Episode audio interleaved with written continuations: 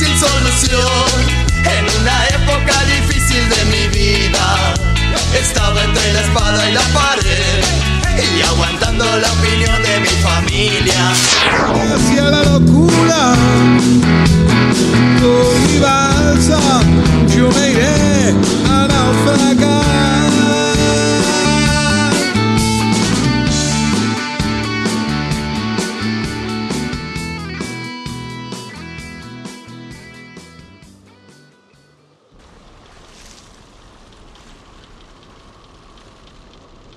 Javi, ¿ya viste ese güey que anda por allá? Aparte, se, se está divirtiendo como, o sea, neta, qué fregón, güey. Trae un jet ski, ¿no? ¿Qué anda haciendo? Nos está llamando a ver. A ver, vamos a acercarnos. Más bien que se acerque él porque... a ver, ahí viene ya. ¿Qué pedo ustedes? ¿Qué andan haciendo acá? ¿Qué? ¿Qué hacen una balsa aquí ustedes? ¿Qué pedo? ¿Que no tienen motor o qué? No, no, no, tenemos aquí... Pero a ver, eh, quítate los lentes, ¿no? Por favor, porque te me, te me haces muy conocido. Es que no puedo porque quema mucho el sol. Gabo, eres Gabo, ¿no? Gabriel, Gabriel. Javiercito, andas muy negro. ¿Qué te pasa? Pareces lanchero. ¿Cómo andas? Pues es que en esta balsa nos gusta eh, darle pensada a veces a las cosas y, y no, se nos olvidó comprar bloqueador solar y, y sí, ya Juan, Juan parece eh, pues negrito, negrito cocurumbé, igual que yo. Yo pensé que eran los que estaban rentando la, la banana. Dije, si se le quedaron sin lancha o qué onda, qué pasó. Pues hablamos de, de náufragos aquí, eh, naufragando en, en estos mares y pues sí, ya las barbas y la tatemada se está poniendo buena. Oye, ¿qué es, eso, qué, qué es eso de que hacen aquí eh, de pensar y todo eso en la balsa? No entiendo. ¿Qué es eso? Pues algo que te gusta mucho hacer a ti, Gabo, este, de pensar en ideas y en reflexionar sobre lo que está pasando en el mundo y nos subimos con la finalidad de llegar a un destino eh, buscando una siguiente época, que es lo que sigue después del posmodernismo. Creo que la resolana me está pegando bastante. Un poquito. este, Un poquito, un poquito, amigo, pero a ver, ¿y qué, qué, qué tema, qué tema traen ahorita para debatir, para platicar? A ver, vamos a... Pues Ahora, pásale. primero, primero que nada, súbete. Súbete, O por sea, A ver. súbete. Va. Y, y, este, ponte cómodo. Eh, la, la balsa está recién limpiada. Estamos muy a gusto aquí. ¿Utilizaron cloro, todo para no, no hay, no hay COVID aquí? ¿No hay nada? Sí, pues sí hay, pero no, no en la balsa. Eh, ese ya se quedó atrás en, en unas islas de por allá. Eh, Ah, perfecto. Aquí hay brebajes, hay este, todo para que te, te- Va, te me acomodes. subo. A ver, háganme espacio, ahí voy. Eh, a ver, espérate, vamos. Ay, cabrón. Ay, esta Bien. panza no me deja.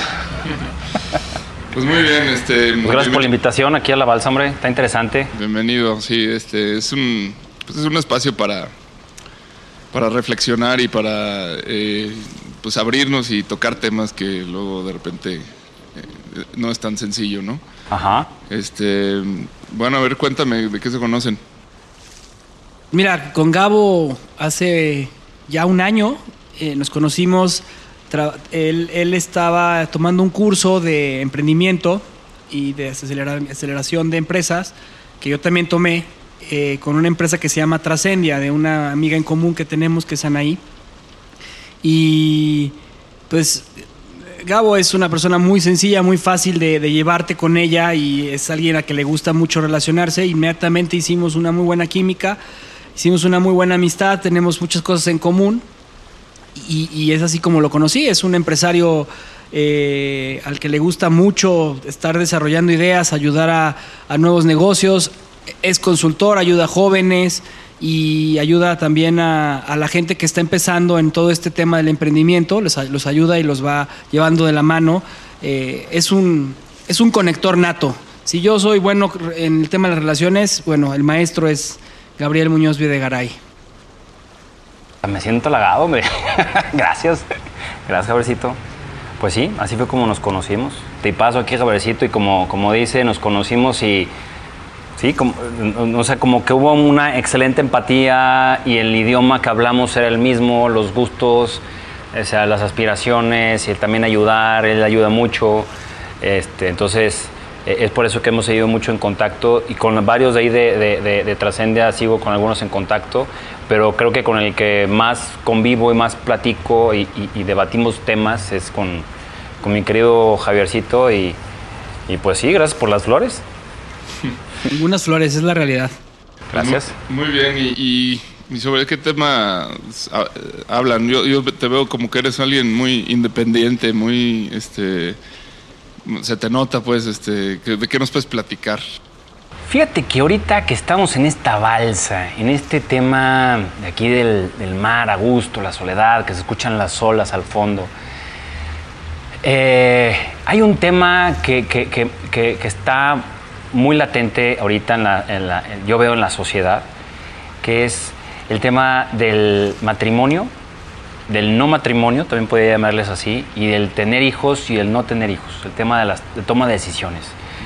El tema de que muchas veces estamos sobrellevados por la corriente que nos lleva a nuestra propia sociedad, nuestra propia familia, el entorno, el chip que tenemos desde la educación, que tenemos desde chicos, el chip que tenemos que, que no, no, es, no está mal que lo pensemos así, pero lo que está mal es no luchar contra ese chip que nos implantaron de chicos. Nuestros padres no tuvieron la culpa ni nada de esto. Ahora, me gustaría, antes de tocar un poco más profundidad del tema, no es atacar, no es decir que todos están mal y que yo estoy bien o que yo estoy mal y que ustedes estén bien, es simplemente ser responsables de nuestras propias decisiones y no dejarnos llevar por las presiones de la familia, de la sociedad, de amigos, de, ese entorno, de ese chip que tenemos im- implantados en, nuestras vidas.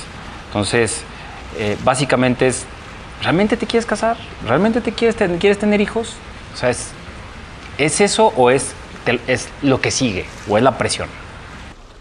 Yo, yo creo que eh, el, el tema, y aquí hay algo que es sumamente interesante, es esta parte del cuestionamiento de lo que vas a hacer con tu vida.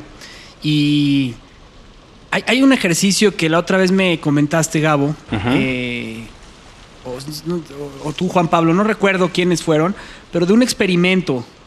eh, Ah, sí, De, de un el- experimento el- de una conducta, de conducta social. Y a mí me gustaría tocar el experimento sobre este tema porque creo que va muy de la mano con lo que tú estás diciendo.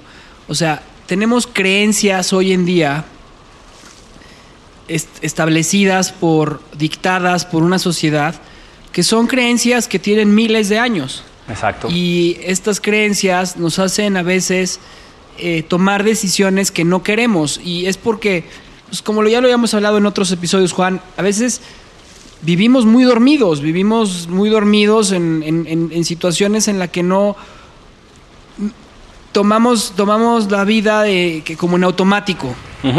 Y, y este experimento a mí me, me gusta mucho, o me, gusta, me, gust- me gustaría mucho que lo explicaras, Claro.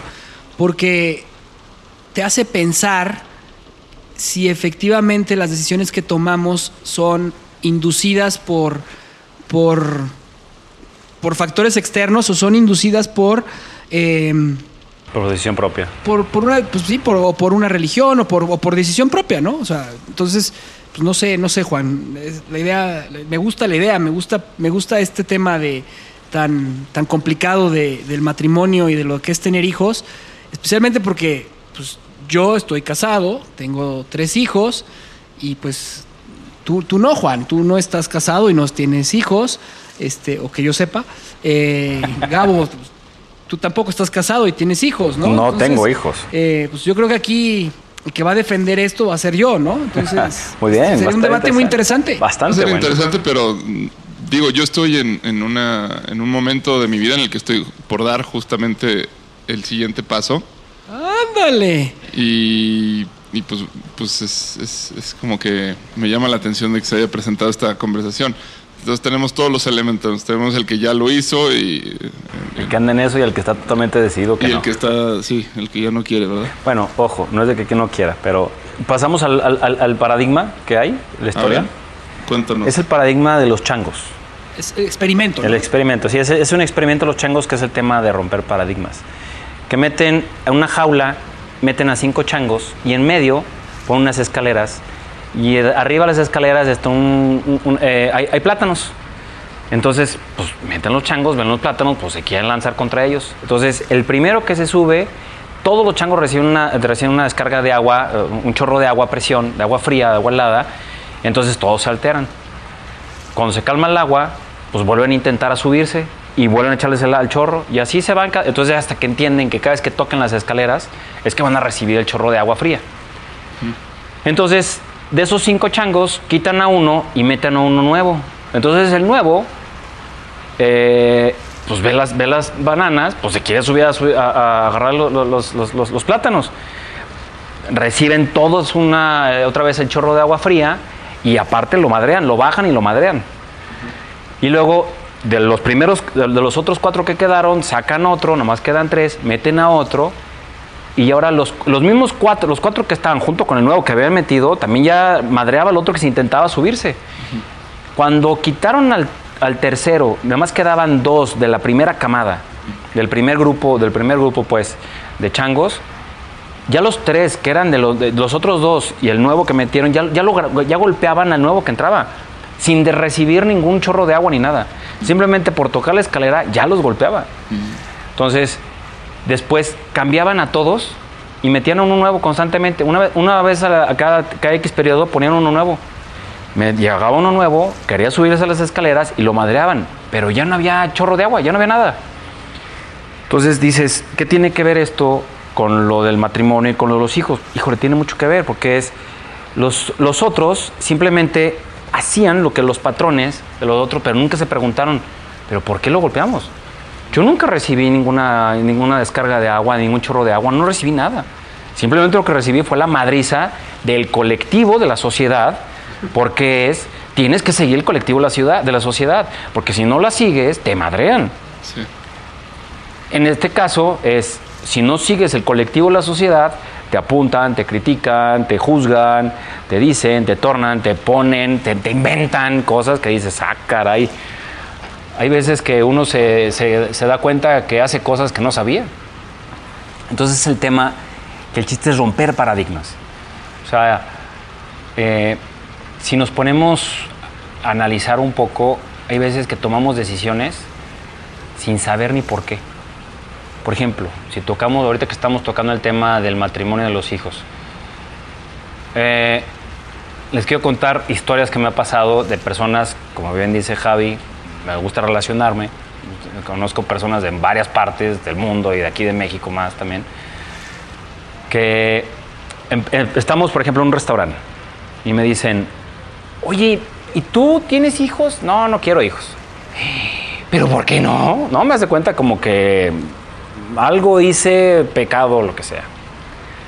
Ahora sí, como dice el chiste de tres doritos después, tres copas después, me agarran así como que esquineado y me dicen, oye, mira, ya cuando escucho eso, ya sé lo que viene, ya te lo juro que ya sé lo que viene, que me dicen, pues mira, si a mí, yo amo a mis hijos, los adoro, es la mejor bendición, lo mejor que me ha pasado en la vida, esto y lo otro. Pero si me hubieran dicho que era una friega, que me hubieran dicho, si hubiera sabido y esto y lo otro, bla, bla, bla, bla, no los hubiera tenido. Yo digo, una vez sí me, no me enfrenté, sino que simplemente le hice saber, le dije, oye, qué friega. Porque de las, yo, o sea, sí he tenido arrepentimientos en mi vida, pero sé que se quedan atrás y ya. Ni modo, ay, me arrepentí de esto, ni modo, pues chin, la fregué, la cagué. Pero tú dices, híjole, no los hubiera tenido, te estás cargando con ese arrepentimiento toda tu vida. No creo que sea el primero que se lo hayas dicho, porque me acabas de conocer. ¿Cuántas veces yo creo que con personas allegadas a ti dices, ya me tienen hasta la madre mis hijos, o ya me tienen hasta la madre mi esposo o mi esposa, lo que sea? ¿Qué dices? Cuando estás con tu esposo o tu esposa, pues bueno, no te lo ganaste en una rifa, ¿verdad? Pero cuando tienes con los hijos, ay, güey. O sea, los hijos es una decisión de vida. Es una decisión de vida que es, si vas a tener un hijo, que te quede claro. A partir de ese momento, toda tu vida pasada la tienes que cambiar. Es como ahorita, todo lo que estamos pasando ahorita, esta situación, de aquí en adelante va a haber cambios. Drásticos, fuertes, pequeños, muchos, lo que sea. Pero teniendo un hijo, hay veces que veo que las personas dicen que quieren tener hijos como si fuera una mascota, como si fuera un, un, un cabbage patch, como si fuera una muñeca. Entiéndanlo, no es un, un- un perro, no es un gato, no es una muñeca, no es, o sea, es, es, un, es un ser vivo que tienes que educar para la sociedad. O el típico que dice, yo quiero hijos para que me mantengan en el futuro. Digo, ay, pues qué chido. Eso nunca lo he escuchado, pero... Híjole, no, yo no tienes idea cómo lo he escuchado yo. Eh, Lo que pasa es que eso se maneja mucho en estratos sociales más bajos. Sí. Que te dicen, no, es que yo sí quiero cinco hijos para que después me mantengan. Señora, sus hijos a lo mejor o se van de la ciudad y la dejan sola, la dejan abandonada. Porque cada vez, hay un dicho que una vez me, me- me dijo mi papá, es que los hijos somos culeros. Y cada vez más somos culeros. Yo lo sentí como personal y me dice, no, no, espérate. O sea, es que por eso estoy diciendo somos. Yo también, en su momento, pude haber sido un poco. Y yo veo mis acciones y digo, es que yo quiero a mis papás de una forma, pero no soy así como que estoy todo el día con mis papás. Entonces no querramos que nuestros hijos van a estar todo el tiempo de nuestra vida con nosotros. Son seres humanos que estábamos trayendo o están trayendo que en cierto momento van a tener que volar. Y tú y tu pareja van a tener que seguir solos. Porque lo más importante de un matrimonio no son los hijos, es la pareja. Porque si no cuidas a la pareja, los hijos se van. Y si crees en tu infinita imaginación que tus hijos van a estar ahí para siempre, nomás ve tu entorno. ¿Cuántos amigos de tus papás, sus hijos ya viven en otra ciudad, en otro país, o están peleados entre los hijos, o no se pelan, lo que o entre los mismos hermanos están peleados? O sea, lo más importante de un matrimonio es la pareja. Y ya después los hijos. Pues mira, la verdad es que ¿qué te puedo decir yo de este tema? Si es un tema que es una decisión que tiene que hacerse 100% consciente. Para mí, la relación que tú mencionas entre hijos y matrimonios, yo creo que el grave problema que tenemos como sociedad es que no lo hacemos consciente.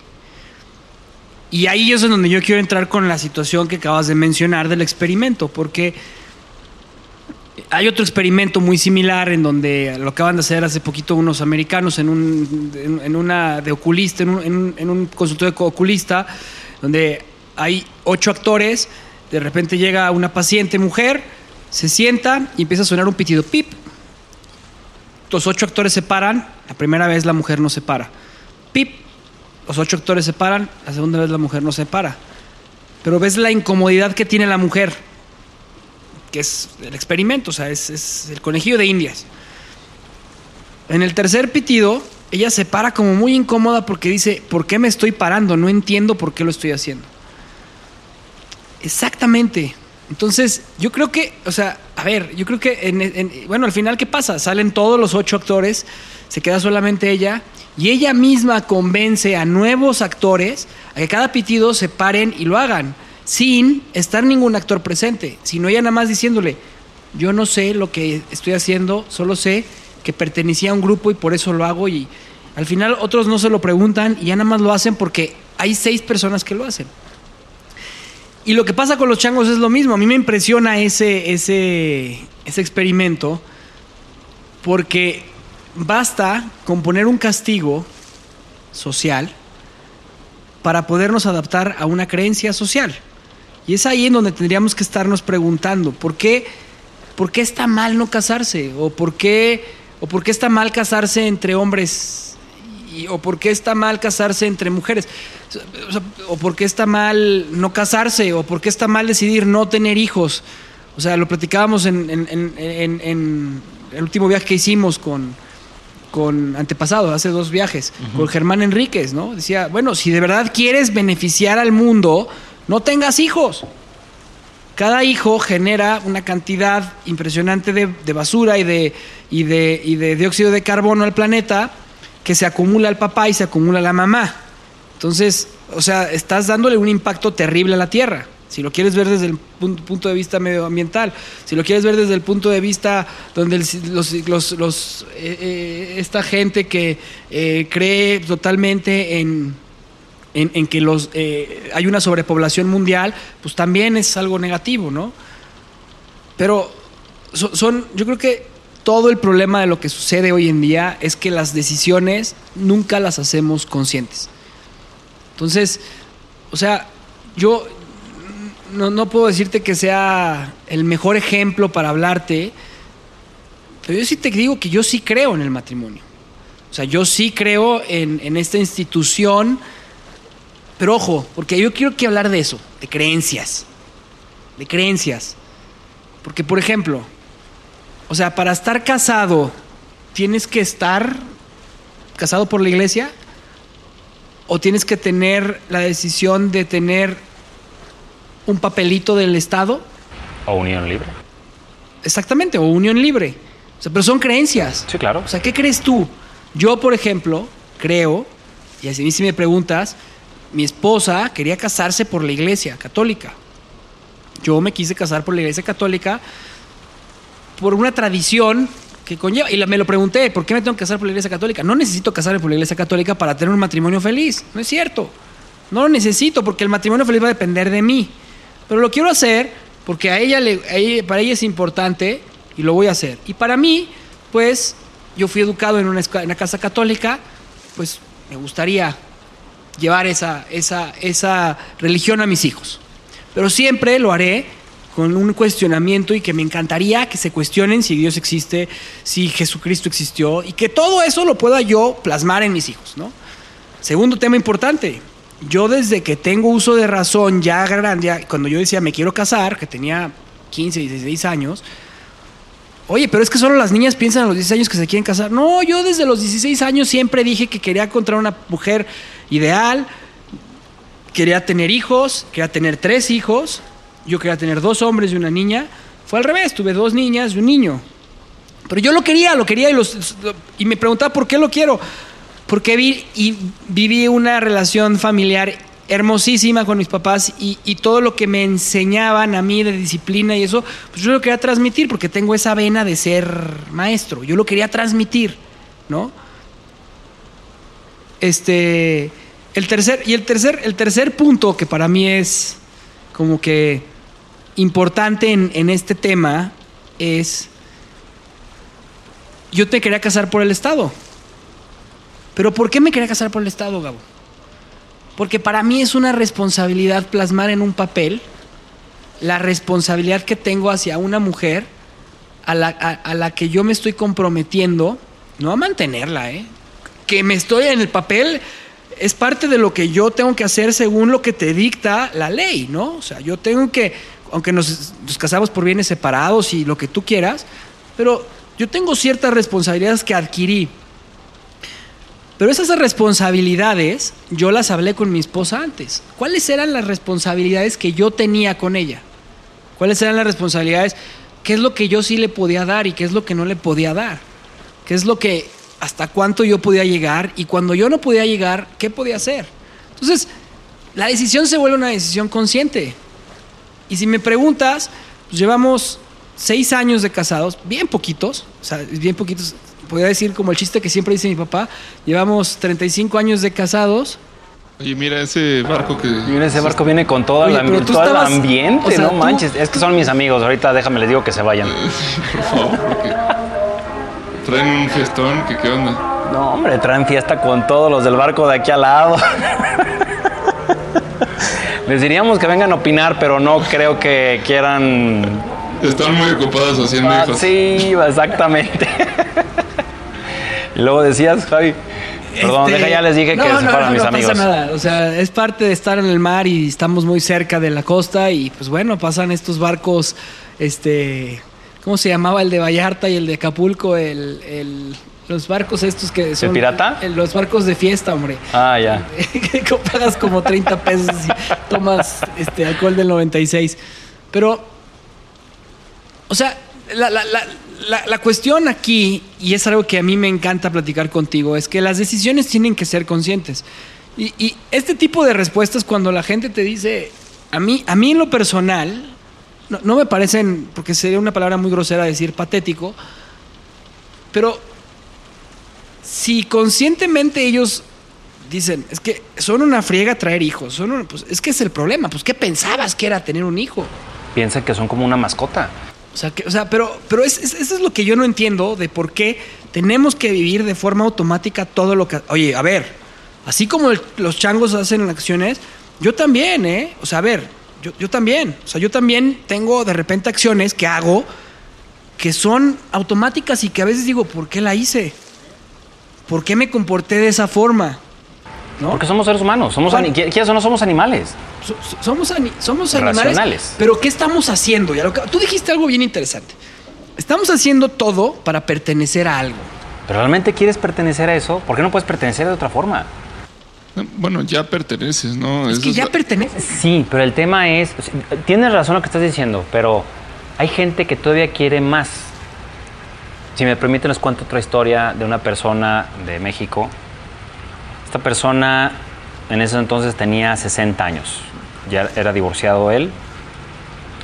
Este, y eh, al final se volvió a casar. Ya, perdón, estaba divorciado y al final se volvió a casar con otra, otra mujer. Y una vez, ahora sí, como dicen, tres doritos después, me platicó la verdadera historia porque se casó. Digo, una de las cosas por las cuales se casó. Este. Porque en el grupo de sus amigos de ese entonces, el grupo de sus amigos, cuando se juntaban los puros hombres no había ningún problema. Pero él también quería estar en el grupo cuando, cuando se juntaban junto con las esposas. Pues las esposas mismas le decían, es que ella no puede estar aquí. Oye, pero ¿por qué no? Pues es que ya no está casado. Es un grupo de casados. Ustedes tienen su grupo de amigos, ahora nosotros tenemos tu grupo de casados. Y entonces le dije este, a esta persona, que ahorita ya se volvió a divorciar, pero me dice, es que Gabriel, ¿tú qué hubieras hecho? Yo quería estar otra vez con mis amigos y estar en el grupo de los casados. A ver, dímelo tú qué hubieras hecho. Me consigo otros amigos o estoy con mis amigos cuando no están cuando, están solteros, o sea, cuando estén eh, puros hombres y cuando estén con las esposas, pues no me presento y ya, a lo mejor si se juntan una vez al mes, pues voy cada tres meses y les digo, oigan, hablo con las señoras, negocias con ellas, oigan, denme chance de ir hoy, las extraño también ustedes, echarles carrilla o algo, no sé, cómo se lleven. Güey, pues te cambias, sí, pero es que había presiones de que también ya no querían que se juntaran conmigo porque yo era el soltero, este el otro, que podía mal influenciar. ¿Qué hubieras hecho tú? Cambio de amigos. Así como yo lo he hecho. Yo ahorita tengo 40 años y tengo varios amigos que se han casado y grupos de amigos. Y si un día, hace mucho, una- un, un grupo de amigos sí estaban así de, pues es que no estás casado, no te preocupes, yo tengo otra bolita, no pasa nada. No, o, o- o- o te paras y les dices, oigan, a ver, yo no me voy, yo, yo, yo, O sea, no tengo casar, prisa, no, no. casar". Ojo, no es de que no me quiera, eh, eh, ojo, no quiero hijos. Casarme, eh, ni me va ni me viene. Pero tampoco no quiero la típica boda así de, ay, a- a dar las gracias a toda la sociedad que vino acá, de mil invitados. No, a ver, a ver, tú, tus papás, mis papás, y se acabó, vaya. Yo, yo en un curso que, que- en, un, en un taller que hicimos familiar, que tú supiste de este ah, sí, taller, cómo no. Muy bueno. una de las cuestiones que hicimos con la familia, con Oso, específicamente con Oso, hicimos un taller familiar, y recuerdo muy bien cuando hablamos de creencias cognitivas. Las creencias cognitivas son lo que estamos viendo en este momento, lo que estamos platicando, son con creencias. ¿no? Ajá. Entonces recuerdo muy bien que hablamos sobre el tema del matrimonio. Entonces me acuerdo perfecto que mi hermano Juan Carlos dijo, a ver Javi, ¿tú por qué te casaste por la iglesia? ¿no? Y yo me casé por la iglesia por un tema que tenía... Y le dije, pero a ver, ¿tú lo creías firmemente? Le dije, no, yo no lo creía firmemente. Ok. Luego salió el tema y entonces dijo mi mamá, o sea, salió el tema y dijo mi mamá, es que yo sí quiero verlos a ustedes felices. Entonces le pregunta el oso. Entonces, Adriana, para ti ver a tus hijos felices es verlos casados. Está genial ¿Sí me eso. Está genial Sí, eso. Pero eso es una creencia. Sí, claro. Mi mamá rompió una creencia con eso. Claro. Total y brutalmente. Pero eso pasa todos los días, en todas horas, con todas nuestras familias, porque no tenemos los pantalones de sentarnos y preguntarles, ¿tú en qué crees? ¿O tú crees que yo siendo, siendo casado va a ser feliz? ¿Cuál- O, sea, o- o- o el que se divorcia. No, es que es divorciado y ya es apestado. ¿Por qué? O sea, las cosas en este mundo no son para siempre. Sí, claro. Nada es para siempre. Pues yo, yo les puedo compartir un poco de lo que me está sucediendo actualmente. A ver, A ver, venga, venga, venga, venga. O sea, para, para mí, para, bueno, para Mariana y para mí fue un tema que empezamos a abrir desde casi del inicio, ¿no? Porque ya, ya de hecho, a la edad a la que empezamos a salir, pues es como que ya es la edad comprometedora. Sea, es, ya los dos eh, pasando los 30, eh, ya como que eh, te tienes que preguntar, bueno, ¿a qué le tiras? Y si sí le tiras a lo que estoy buscando o, o no, porque entonces ni empecemos, ¿no? Entonces esa, esa plática fue desde el día uno. Y Y ahí pues tuvimos un, un debate muy interesante en el que yo me di cuenta que yo soy el conservador de la relación. Qué padre. Que, ironía. que siempre me había sentido como más Liberal. Liberal. liberal. No, realmente yo soy el que sí se quiere casar. Eh, a ella le da un poco lo mismo, en sí, la parte del, Qué chido. del, pa- del papel y todo este asunto. Este es muy, es muy, muy chistoso. Hemos tenido, eh, hemos tenido como eh, eh, he descubierto que en algunas cosas ella es más conservadora, en otras yo, pero bueno, sí te planteo, o sea, tal cual yo sí me veo casándome porque bueno, me interesa la boda y la fiesta y todas estas cosas. O sea, como que sí me gusta, ok, ok. este, bueno, hasta ahí todo, todo normal, ¿no? Pero entonces viene la pregunta, bueno, y, y, ok, si lo, si lo fuéramos a hacer, ¿cómo, ¿cómo lo haríamos, no? O sea, ¿sería por la iglesia? ¿Sería por el civil? ¿O, eh, o- o- o- o contrataríamos un chamán? Cabe mencionar que, ah, sea, chido, ¿eh? cabe mencionar que igual que, que tú y que yo, o sea, somos educados de forma católica. Sí, sí, sí. Yo, Igual yo. Claro que tú también. yo, por ejemplo, esto del chamán para mí fue así como... Ahora todo el mundo se casa con chamán, ¿no? Este, yo- y a mí que me gusta y que estuve metido un rato en el tema del chamanismo y todo, yo jamás me casaría con un chamán. O sea, no. No, no, veo cómo se relaciona una cosa y la otra. Porque son paradigmas. sí, sí, sí. Eh, eh, o sea, es como que entonces, ¿por qué me casaría con un chamán que viene de una cultura, una así que, que no compartimos eh, Mariana y yo? Que, que, que- que- que- o sea, como cuál sería el sentido de que alguien que venga de una tradición que desconocemos, de la cual ninguno de mis ancestros pertenece, me case. No, no entiendo, para mí ahí eh, el asunto se convierte obviamente en un tema de tradición. Dije, yo sí me casaría por la iglesia, o sea, la verdad es que lo- lo- soy, no soy nada, nada practicante, nada así, pero entonces ahí me pregunté, bueno, ¿y por qué te- me casaría por la iglesia, no? Y empecé a en- a encontrarme con que mi propia familia me debatía, así como, tú por la iglesia, ¿cómo crees? Yo, pues sí, o sea, pero ¿por qué?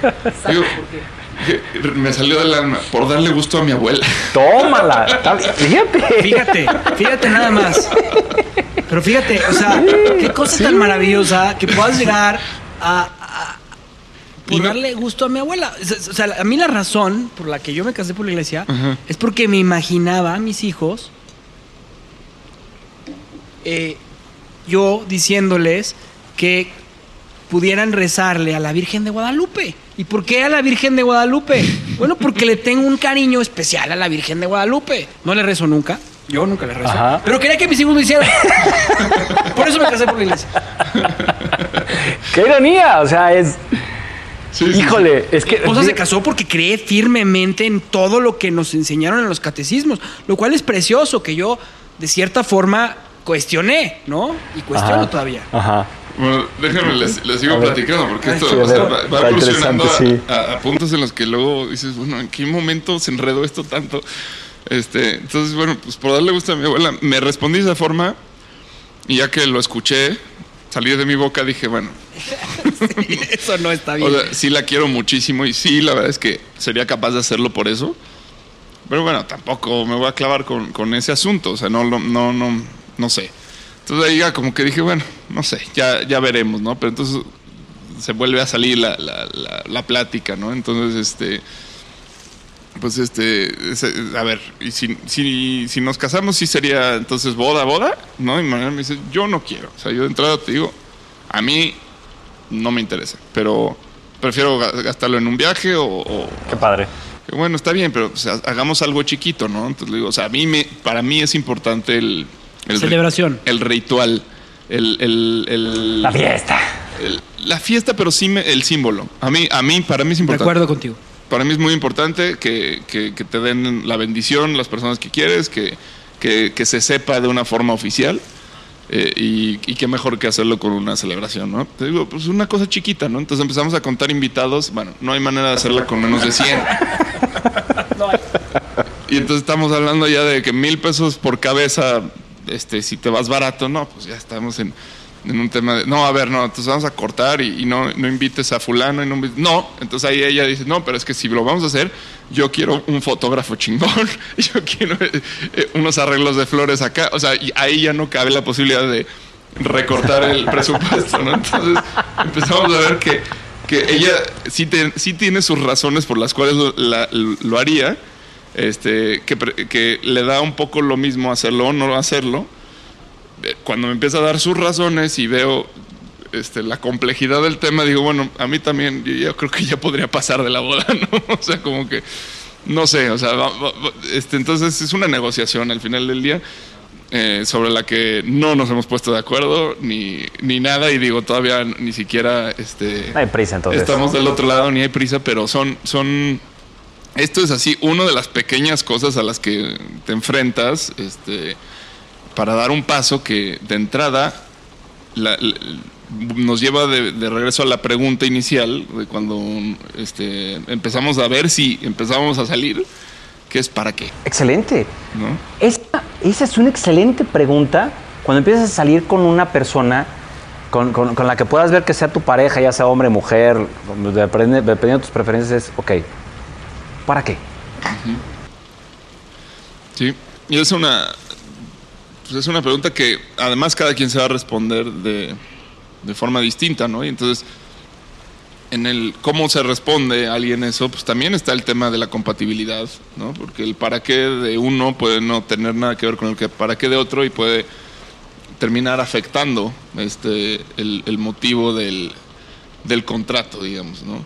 Eh, eh, Digo, no, no voy a nombrar nombres aquí, pero tengo, un amigo que, es abogado y que se casó este, por un ritual este, también que fue medio religioso, medio no. Este, y, y bueno, a la hora de, de- del, pues, quisieron como ceremonia que, que- pasaran algunos de los amigos y dieran unas palabras y después ellos dijeron unas palabras.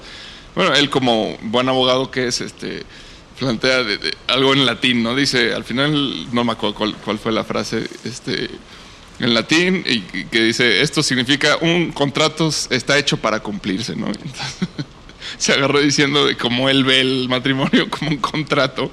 Este, sí, lo puso bonito en sus palabras, pero por supuesto, este fue, fue Cero romántico. no, bueno, po- o sea, todavía se lo recuerdan, este, cada, que hace algo mal, ¿no? Entonces ahí es donde está la, la- situación, o sea, es que cada quien lo va a ver como, como, como quiera verlo y al final todo el mundo está en su derecho. Yo no creo que hubiera cambiado esa situación si, si esto se hubiera hablado así, pero bueno, hay un aspecto romántico alrededor de la boda y un aspecto, este, que, que- es como idílico, este, pero que muchas veces no nos casamos por eso. O sea, este, hay, hay la otra parte fea, que es, pues es porque es una responsabilidad. Fea puede ser para algunos. Este, mira, ahí, va la avioneta de, del, del Nos vienen a rescatar. No, no queremos que nos rescaten. No, no nos rescaten. Estamos bien así. Yo definitivamente, Juan, es la última vez que navegamos cerca de la costa, cabrón. Estamos muy cerca de la costa. Pues oye, para encontrarnos un cuate en Wave Runner, o sea, es la única forma que había. Este, Oye, pero Juan, yo, yo, yo sí, a ver, Juan y Gabo, yo sí les quiero decir una A cosa. ver, ajá. Es. O sea, tú, tú la, la razón por la que haces las cosas en tu vida, a lo mejor puede sonar muy. de bicho raro. Pero. O sea, cuando tú haces algo, lo tienes que hacer por un compromiso. Yo, yo, o sea, yo sin conocer la parte que por la que no te casas, este Gabo, por la que no te gustaría casarte, o porque no has encontrado todavía la pareja ideal, que puede ser, que dicen que entre más viejo, más mañoso, Eco, eco. y es muy difícil después de eso, Sí. pero, o sea, no tiene nada de malo, o sea, yo no le veo, pero lo que sí es, es, o sea, a lo mejor no has encontrado a esta persona que te complemente y que te lleve, porque yo recuerdo muy bien la razón por la que yo quise casarme, es por, y se escucha muy romántico y de verdad, por tener una persona, y es ego, con la que pueda compartir mi vida hasta que seamos viejitos. Y cada vez cuando me salió la primera cana de ya tenía, pero cuando me salió la primera cana que Caro la vio y me dice, "Ya te salió la primera cana. Nos estamos haciendo viejitos juntos. Ay, qué bonito." Se siente bien. Se siente bien. Es que, fíjate bien, fíjate bien lo que estás diciendo tú y un punto que dijiste tú. Tú lo tienes identificado, tú sabes qué es lo que quieres y a dónde vas. Hay una frase que yo siempre digo que es, ata tu vida a una meta, no una persona. Cuando tú atas tu vida a una persona, la estás atando a un manojo de nervios, de cambios de humor, de estrés, de todo, que si esta persona mañana, ¿por qué? Porque somos seres humanos.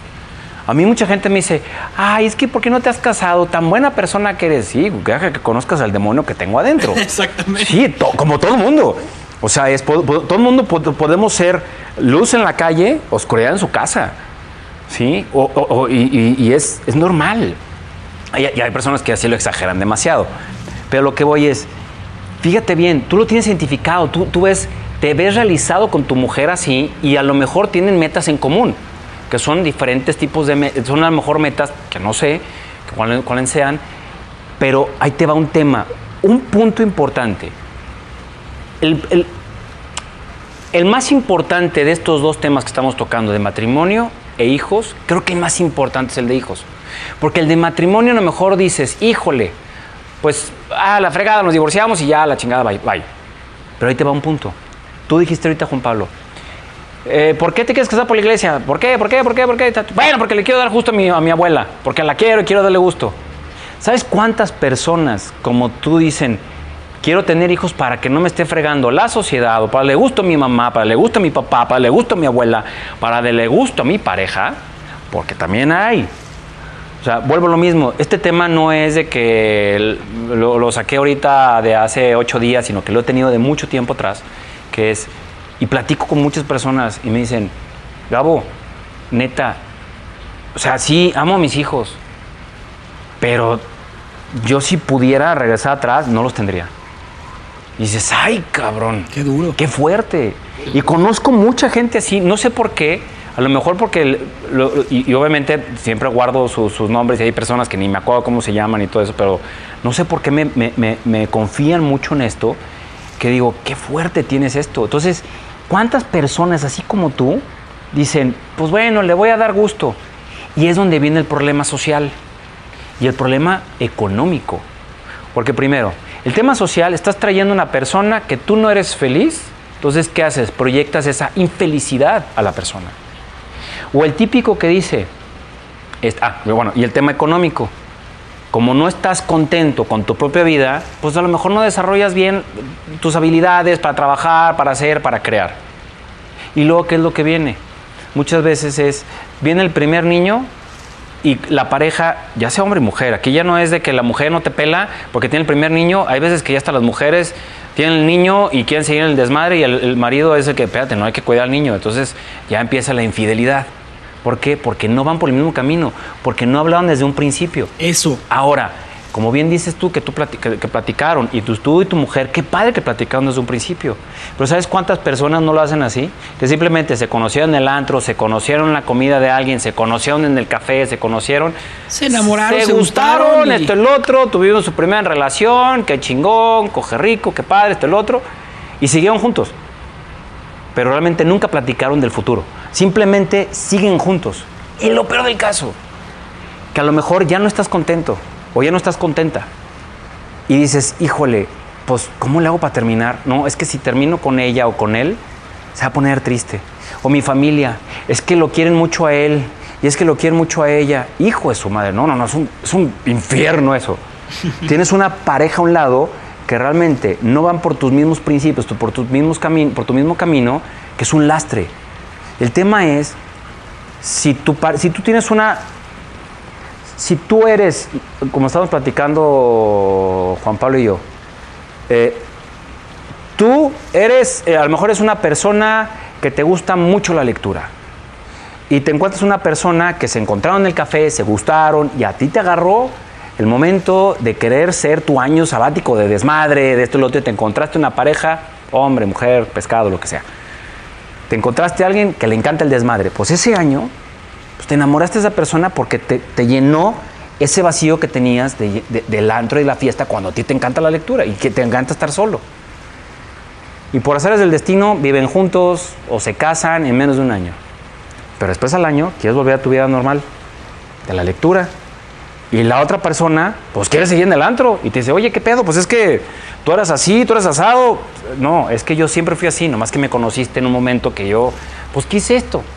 Hay una, hay una parte eh, del, del- del coaching, que ahí fue donde más me di cuenta que yo no quería tener hijos. Casarme no tengo problema, nomás no que no sea la ilusión, que sea, sea realmente el, nomás tus papás, mis papás y se acabó, ya. Pero hay un parte en el coaching que es cuando tienes una, una, una sensación, o sea, estás triste.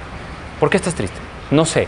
Es que tienes que identificarlo. Empieza a buscar, a ver, ¿por qué estás triste? No, no sé, ¿pero por qué? Y empieza a Siete decir. porqués. empieza por- exactamente, ¿por qué es? ¿Por qué? ¿Por qué? ¿Por qué? Y al final vas a decir, porque, no sé, el árbol no floreció. Dices, no mames, ¿en serio estás triste por eso? Pues es un árbol, es algo natural. Pero ya identificas que estás triste. ¿Estás enamorado?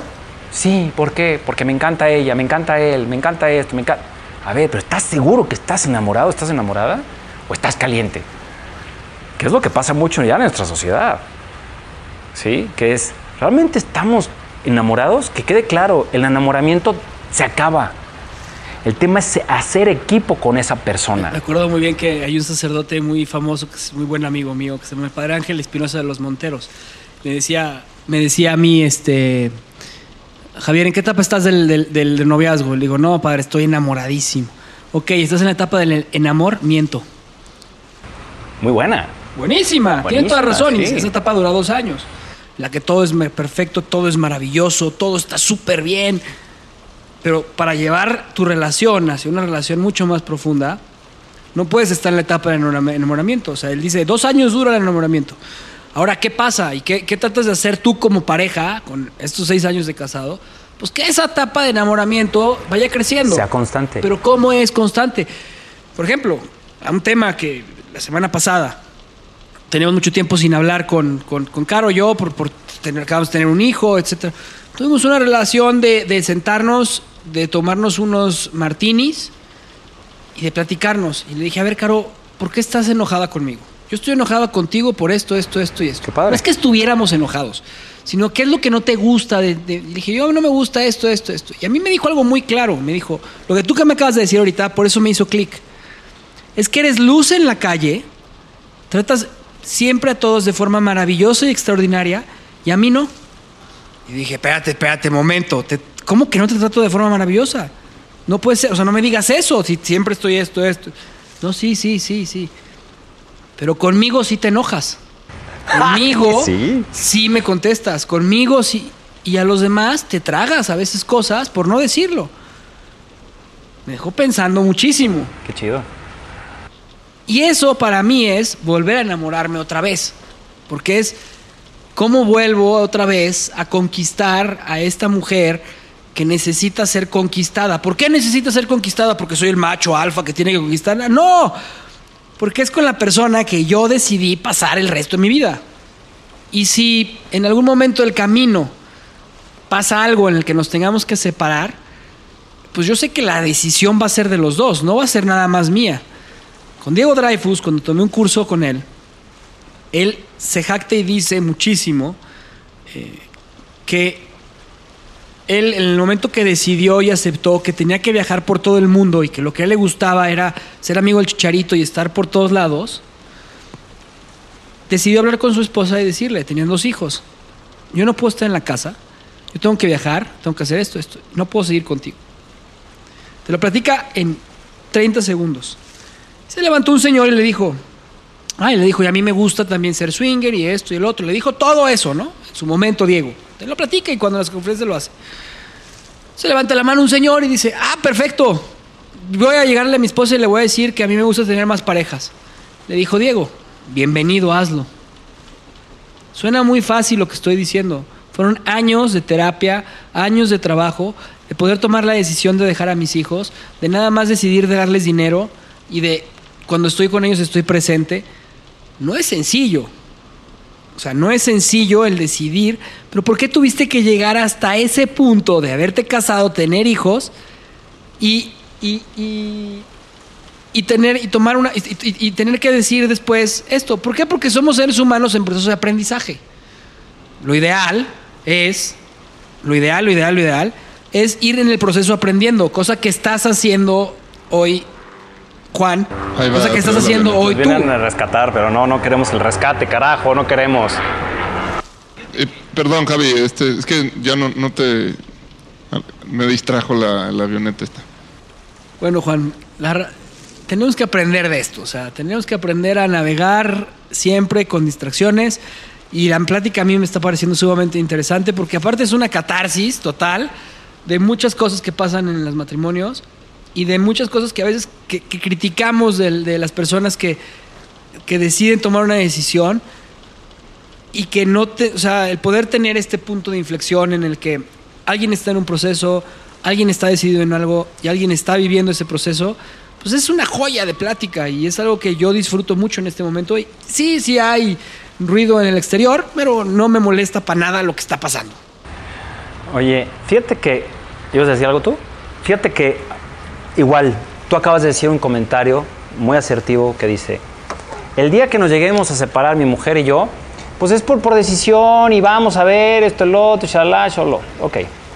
¿Sabes cuántas personas siguen casados por el famosísimo dicho, que a mí se me hace una estupidez, que es: No, es que no nos separamos por los hijos, para seguir con los hijos. Peor aún, Gabo, hay gente que está a punto de separarse sin tener hijos y dice, vamos a tener un hijo para mejorar la relación. Eso es, eh, no, ese sí, no, ese sí, para que veas es la peor estupidez que hay. Pero existe. No, no, no, sí, sí, sí. Y sí, sucede sí, todos sí, los sí, días sí, en este sí. planeta Tierra. Y tienes toda la razón.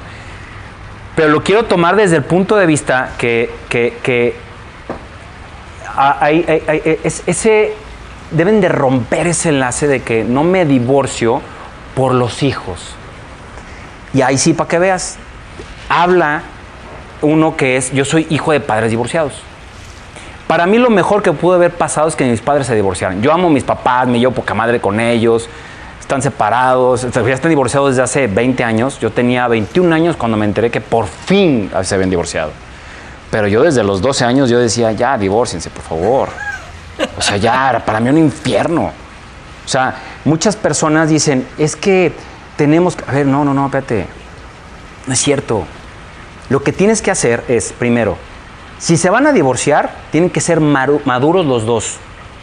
Porque esa estupidez que sale normalmente es de las mujeres, de que, ah, te divorcias, te vas, no te dejo ver a los niños. También viene la otra estupidez egoísta y, y- y ego- y ojete de los hombres de que no te doy ni un peso. Entonces dices, ay, güey. O sea, cuando, cuando ya juegan las mujeres con los hijos, que dicen, es que no, Gabriel no me quiere dar dinero. A ver, ese güey es un ojete, pero tus niños necesitan crecer con su papá. Necesitan tener una, una figura paterna. Bueno, dijeras, ya el papá es narcotraficante, alcohólico. Bueno, ahí sí ya ten tus cosas. Pero solamente por tus polainas de decir, no quiero que veas a mis hijos, no, no vas a ver a tus hijos porque tengo el poder para decirte que no. Conozco varios amigos que están ver, hay que entrar en contexto, porque el matrimonio, ¿por qué nace? El matrimonio nace 4.000 años antes de Cristo en Mesopotamia. ¿Y ¿Qué es lo que significaba el matrimonio? O sea, significaba un contrato hecho entre dos personas que justamente decía, en el momento que, se, que suceda la muerte del, del varón, la mujer tendrá que quedarse con una cierta cantidad de dinero para cuidar a la familia. Cuatro mil años antes de Cristo, más dos mil años, son seis mil años que llevamos de historia del matrimonio. Ha cambiado muchísimo el matrimonio, pero muchísimo. Te, doy otro dato todavía más atrás, que te va a escuchar un poco, a lo mejor, puede haber personas que van a escuchar el podcast y me la van a mentar. El primer matrimonio que- que existió fue en la época de las cavernas, cuando se hizo el primero que es el título de propiedad. El primer título de propiedad que, exis- que existió en el mundo fue la mujer, que es el macho alfa de la- del- de- del grupo debía tener su hembra para procrearse y para saber que sus progenitores, sus, sus hijos, sus, sus, sus- sí, sus- sus descendientes eran solamente de él, ella tenía que ser virgen. Porque antes era la mujer está embarazada, nace el niño y es de todos, es de toda la comunidad. Pero cuando el macho alfa decía, esa va a ser mía, es el primer título de propiedad es la mujer. El primer título que- de propiedad que existió fue la mujer. O- ojo, ojo ahí, ojo ahí. Por eso y dije- daremos el disclaimer. Sí, ya sé. Porque eh, eh, últimamente nos gusta meternos en temas álgidos. Polémicos que sí, por eso sí, dije. Pues la historia es la historia. o sea, Sí, exactamente. O sea, historia de la historia. por eso digo, yo no lo hice, ahí está, está pactado, está todo. Eh, busquen, eh, es más, hay, una, hay un historiador que me gusta mucho de Juan Miguel Zunzunegui, que eh, hay una, unas conferencias que hizo con el con ACID que, que te sale eso, que es, a ver, el primer título de propiedad es la mujer. Y, y el, problema, y el problema es que em, volvemos a lo mismo. No quiero enfocar, enfo- eh, eh, no me gustaría enfrascarme mucho en el tema del matrimonio, sino más bien dicho en el, en el tema de los hijos. Porque el matrimonio es más fácil de deshacerlo. El- los hijos no, los hijos tenemos una, por eso tenemos una sociedad ya enfermiza, eh, con complejos. eh, muchos matrimonios es, ay, sí, quiero cuatro hijos. Ah, ok, oye, tienes cuatro hijos, ¿quién los cuida? La nana. No mames. A o ver, sea, pues respondamos a esa pregunta. A mí me gustaría que Juan a ver, está- sí, que está, que de, está en de- el... de referee nada más de referee nada más viéndonos este pues nos ayuda a responder esa pregunta o sea ¿por qué tenemos hijos? Bueno, antes de, de los hijos, a mí lo del matrimonio no me parece tan eh, como i- eh, indistinto. O sea, me parece que hay algo ahí muy, muy importante. ¿no? Primero, pensaba ahorita y, y les quiero contar la, una, algo que vi que me que por ahí te lo platiqué ya. No sé si tú ves la serie esta de Better Call Saul. No la he visto todavía No. es la continuación o precuela de Breaking Bad ¿no? Ah, bueno, eh, en esta temporada, la, la quinta, salió una escena de amor que para mí es de lo mejor que he visto. Este, porque justamente eh, es como la antítesis de lo que normalmente representa un matrimonio. Eh, ahorita, eh, ahorita lo que trataba de explicar es que existe este lado romántico eh, que tiene que ver con las creencias, que tiene que ver con el ritual de paso, que tiene que ver con eh, que el hombre alcance la madurez, que la mujer alcance la madurez, este, porque finalmente es cuando se, se vuelven responsables de sí mismos y demás, está todo este asunto. Eh, pero también está el aspecto legal y la funcionalidad concreta que puede tener un matrimonio, que es la parte fea y aburrida y que es lo que, y no solo aburrida, es la parte más dolorosa muchas veces, ¿no? Cuando se disuelve, este, que es ahí donde empiezan los pleitos y que si tú te quedas con los niños o que si tú provees o todo, todo este asunto, ¿no? Entonces es la, es la parte legal que tiene el matrimonio. Un poco volviendo a la historia de mi amigo, pues él, él siendo abogado, es natural que lo vea desde ese lugar, ¿no? Este, ella, en cambio, pues bueno, mm, me imagino que le sorprendió que, que lo viera de esa No, forma. antes no habló de Melchor Ocampo y dijo toda la historia del matrimonio Pero bueno, eh, justo en, en esta serie me- me- la escena es increíble porque eh, resulta que Saul, que es el, el- el- el abogado, este, está en una relación libre, en una, de unión libre con, con Kim. Viven juntos, son abogados los dos, y él empieza como a, a tratar con narcotraficantes, ¿no? Y entonces se empieza a meter en situaciones, este, pues no deseables y, y- y empieza a tener pues, la- el, el problema de no saber si puede contarle o no a, a- a Kim lo que le está pasando por pues este, primero por, por, por el- la pena o el miedo de qué vas a pensar pero además de eso por el implicarla por seguridad por seguridad exacto entonces bueno eventualmente esto se, se, se- se torna complicado y ahí ocurre toda una situación entonces deciden que o truenan o se casan ¿por qué? porque porque le está Ahí metiendo vienen complicaciones eh, legal. Sí, sí, le está metiendo. Entonces, si se casan, ella ya no estaría obligada a, a testificar en contra de, de su marido y- o, o a decir nada, ¿no? qué duro Entonces, bueno, dicen, bueno, nos casamos. Entonces pues, van ahí a los tribunales y están con un juez que está ahí como quedándose dormido y este es la, es la situación menos eh, Ideal. ideal de una boda, es la, la cosa más horrible. O sea, si, si quieres empacar una boda de, de la peor manera es esto, ¿no? Entonces, este le pide que sea su testigo a, a- a su chalán, ¿no? Que es este, pues el güey que le hace los, los asuntos, este, cuando tiene que hacer eh, cosas indebidas y así, pues le llama a este güey, entonces que es el único en el que pues puede Confía. confiar en ese momento. Y este se llama Hu- Hugo, ¿no? Este cuate le dice, oye, pues qué onda, vi, vi, un- vi unos, a, a unos cuates que venden joyas allá afuera de, de, la, de, de los tribunales, ¿no quieres que te traiga un anillo? No, no, no, no, no, nada de anillos ni nada de esas cosas. Unas flores, este, lo que sea. Yo ahorita yo voy, no, no me tardo. No, no, no, no, es que no es por eso, tú no, no entiendes, ¿no? Entonces todo el mundo, hasta, hasta el chalán lo ve así como este tipo, o sea, que, que- ¿qué le pasa? O sea, ¿cómo se va a casar así, no? Este, total, ya los empiezan a casar y, y claro, es todo, es, es toda una especie de sátira, este, porque lo, lo más curioso es que ves que se aman mm, profundamente. O sea, en el momento en que se miran y, y están ahí haciendo sus, sus votos, lo, lo dicen pues en serio, aunque no querían y era un solo trámite por esta cuestión y así, es más real de lo que tú jamás has visto, ¿no? Como que se casaron entre comillas a huevo. Pero Ajá, están más que feliz, más que feliz casándose. Sí, pero al final eh, ves que hay mucha felicidad y que se están casando porque y se aman, o sea, que se están Pero qué, qué- qué paradoja, ¿no? O sea, la forma en cómo se Exacto. casan con la forma en lo que se sienten. O sea, no tiene que ser perfecto. No, no, no, es que eso es lo que le hace tan brillante esta escena, porque es, es, es completamente el opuesto de lo que te dicen que tiene que ser. Este, o sea, cásate con toda tu familia y amigos y toda la gente que te quiera y la fiesta y el anillo y nada de eso. Es más, ellos, o sea, se lo ofrecían, y, no, no, no, no, no me interesa. O sea, esto es un trámite, lo vamos a hacer por trámite y, y ya, no me molestes, ¿no? Y al momento que lo estás haciendo, lo sientes tú como espectador mucho más genuino que la gran mayoría de, de bodas que son todo este espectáculo. Entonces, a mí me parece brillante esa escena. Eh, Se va a hacer una escena de amor este, como muy original, como pocas, por, precisamente porque la presentación es, es el peor empaque de todos, pero te está mostrando lo, lo que es el amor. O sea, es un- eh, con tal de no dejarse, es- ella está dispuesta a no, no a casarte, o sea, arriesgar su vida. O sea, está, está, eh, aquí lo que está en juego es mucho más grave que eso, porque pues, es el tema de, de- se está metiendo con los narcos este güey y está aceptando que sea libre y que está, está aceptando que sea ese el camino que, que él, él siga. Sol- Pero volvemos a lo mismo, o sea, la aceptación vuelve, se vuelve consciente.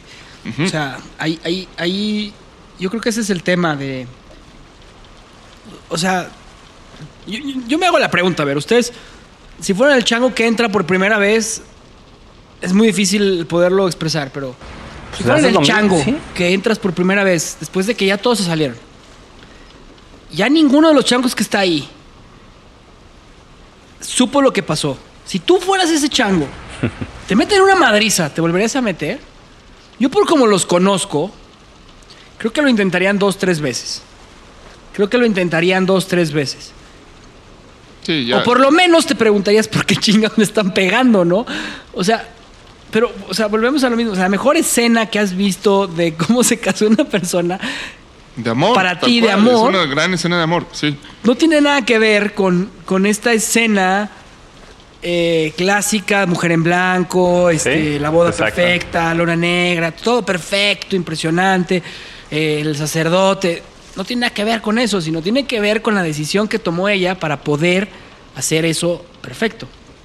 Entonces, yo creo que eso es lo bonito de cuando tomas las riendas de tu vida y decides que la responsabilidad más grande después de tu vida es compartirla con la persona que está a tu lado. Ojo, significa que la persona más importante en tu matrimonio no es la persona que está al lado, eres tú.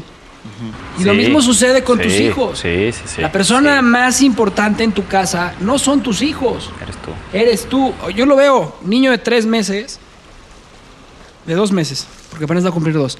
Niño de dos meses no tiene nada para defenderse. Sí es la persona más importante, pero si yo no estoy bien, no le Exacto. doy nada a él. Exacto. Nada. Exacto. Atención, cariño. Exacto. Es, un- o sea, es impresionante ahora que estamos hablando, estamos hablando de los- las quintas, quinta dimensión y, y de todo lo cómo vivimos, que te das cuenta que un recién nacido es la imagen perfecta de la pura conciencia. No piensa, solamente absorbe lo que tú le das Y reacciona. y reacciona a lo que tú le das. Sí, claro. Entonces, si tú no estás bien, ese niño nunca va a crecer bien. Y lo mismo pasa con tu pareja. Si tú no estás bien, no va a crecer bien. Entonces, eh, Sol necesitaba estar bien consigo mismo y tomar esa decisión. Y por eso fue el mejor día de su vida, porque tenía que estar contento con esa decisión. Sí, y quién sabe si fue el mejor día de ese... No, sí, ap- sí, sí lo fue. Eh, aparentemente es así. No es ideal, no es... eh, o sea, y es muy improvisado además, ¿no? Pero justo todo, todo eso de que tiene que ser planeado, que tiene que estar hecho, no. O sea, eh, esa escena contradice, va en contra claramente de todos esos paradigmas y lo logra de una forma muy padre porque De los protocolos normales de la sociedad. te hace preguntarte sobre el, el valor real que hay de- detrás de, de estos rituales. Y te lo está diciendo, sí, sí tiene un valor y sí tiene una razón de ser. O sea, en, en el caso de, de ellos particulares por protección. ¿sí? Cada quien encontrará su motivo, este, pero sí, tiene que haber un para qué muy, muy claro. ¿no? Hay O sea, una meta. Sí. ¿Te fijaste? O sea, hay una meta entre los dos. Tu meta es esta, te, apoyo en tu meta, mi meta es esta, me apoyas en mi meta, vamos a darle. Pero hay una meta.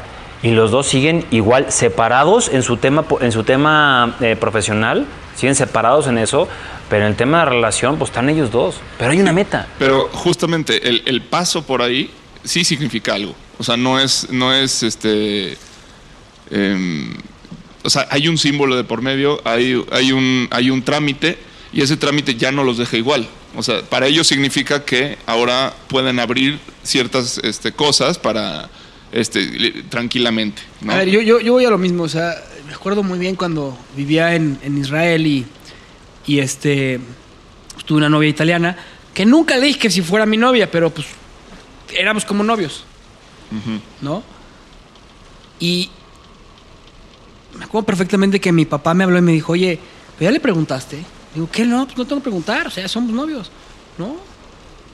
Formalízalo. Formaliza las cosas. ¿Por qué? ¿A poco no formalizas un contrato? ¿A poco no formalizas una relación? ¿A poco no formalizas el día que firmas una casa? Todo se formaliza, formalízalo. ¿Por qué? Y pasa muchísimo hoy en día en que muchísima gente dice, yo vivo en unión libre. O sea, para mí el tema del símbolo es muy importante. ¿Qué pasó con, con esa historia?